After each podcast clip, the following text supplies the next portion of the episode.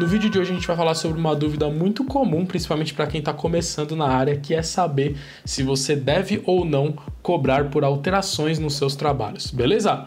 Vamos lá!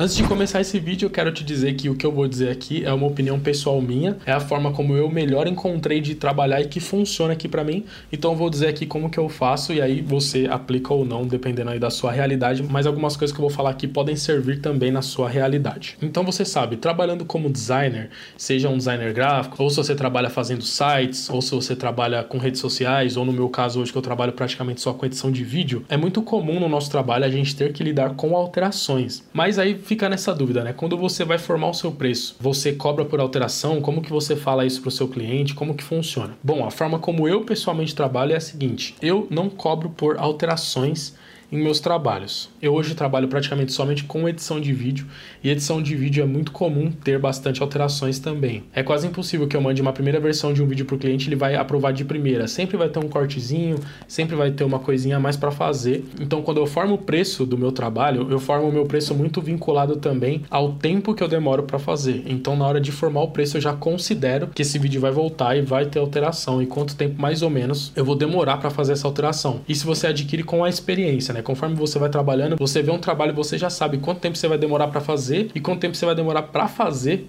as alterações também. E no caso de vídeo ainda a alteração é um agravante, né? Porque cada vez que você faz uma alteração, você tem que renderizar o vídeo, que gera um arquivo pesado, você tem que fazer upload, então tudo isso aí leva tempo. Então você tem que minimizar ao máximo mesmo a quantidade de alterações. Então eu diria que a palavra-chave aqui nesse ponto é o bom senso. É lógico, eu não cobro por alterações, mas o cliente também tem que ter noção que o seu tempo é valioso, né? Que o seu tempo vale então, no meu caso específico aqui, que é vídeo, qual que é o meu fluxo de trabalho assim ideal? Eu vou lá, faço o vídeo, a primeira versão para o cliente e mando.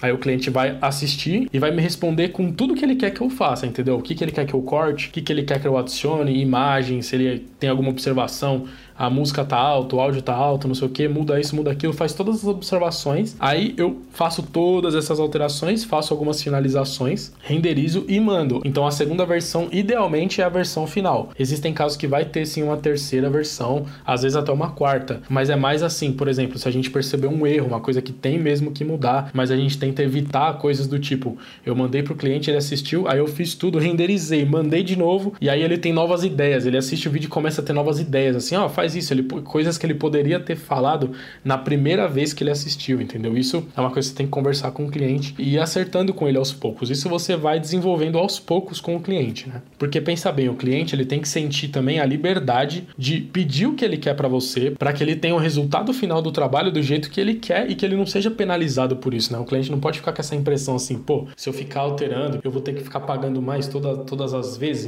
Então o ideal é isso, é você com o tempo desenvolver essa conversa com o cliente e deixar claro que o ideal é que tenha no máximo uma leva de alterações e quando você vai formar esse preço você já considera essa leva. Você sabe que vai ter exceções, vai ter uma vez ou outra que você vai ter que fazer mais alterações, mas você tem que impor um limite. Você tem que mostrar para o cliente que o trabalho tem que ser o mais assertivo possível, né? Vai, volta, finaliza e acabou. Porque eu já tive experiências já de trabalho. Me lembro até uma vez quando eu trabalhava em empresa também, a gente estava desenvolvendo um logo para um cliente e esse cliente ele era muito indeciso, ele não conseguia fechar assim. Então a gente já conhecia esse lado dele, então a gente já fez só três opções. Aí dessas três opções, a gente na reunião que a gente fez com ele, a gente já falou, meu, já escolhe uma aqui, porque ele queria levar impresso, levar lá para a loja dele, aí ele ia pedir opinião para a esposa, para os clientes, aí, meu amigo, já era, entendeu? Então tem que ser uma coisa assertiva, assim, você tem que ser objetivo e mostrar para seu cliente da, da, importância dessa objetividade mesmo. É lógico que existem casos e casos, por exemplo, no meu caso aqui que é vídeo, esse workflow tem que funcionar, porque eu trabalho com edição de vídeos para o YouTube, tem uma agenda, então tem vídeo toda semana, não, a gente não pode ficar duas semanas trabalhando num vídeo. Mas, por exemplo, no desenvolvimento de uma identidade visual, visual, aí sim a gente sabe que é normal que tenha mais alterações, porque você está desenvolvendo um logo que vai ser a cara da empresa, que a gente vai ter que interagir com aquela identidade visual assim por anos. Então, assim, é normal que esse tipo de projeto demore mais, mas você tem que ter essa noção para que você calcule isso tudo na sua formação de preço e que você acabe não saindo no prejuízo por causa disso. Então, por exemplo, uma coisa que eu adaptei aqui no meu fluxo de trabalho, trabalhando com edição de vídeo. O que, que eu fazia antes? Eu fazia o vídeo inteiro e entregava para o cliente a primeira versão do vídeo praticamente pronto. Só que isso começou a dar problemas. Por quê? Quem trabalha com edição de vídeo sabe. Quando você terminou os cortes, o áudio, toda a parte, tem, tem a parte da pós-produção, que é aquela parte que você vê algumas partes para fazer uma piadinha, para fazer um efeito. E esses efeitos, essas coisas às vezes demoram. Às vezes eu vou lá, exporto um frame, crio uma imagem para sobrepor ali no Photoshop, aí jogo em partes lá no Premiere, jogo no After, faço uma animação. Às vezes eu fico para fazer um efeitinho que vai aparecer por 10 segundos, às vezes eu fico por uma, duas horas trabalhando, entendeu? E aí começou a acontecer coisas desse tipo, de eu fazer uma animaçãozinha dessa, uma pós-produção dessa numa parte ali que eu achei que poderia ter, e o cliente, por algum motivo, mandar cortar aquela parte, entendeu? Falar, ah, aqui eu errei, aqui aconteceu alguma coisa, tem que sair fora. Então, quer dizer, você jogou duas horas de trabalho no lixo que não era necessário você ter feito aquilo naquele momento. Então, no meu workflow aqui de edição de vídeo, que eu tenho feito é isso. Eu faço a primeira versão com tudo que obrigatoriamente vai ter no vídeo, tem que ter, né? Na primeira versão, os cortes, tratamento de imagem, as coisas que aparecem na tela, mas que eu sei que não vai ter alteração, legenda, esse tipo de coisa, aí eu faço. E esse tipo de piadinha pós-produção,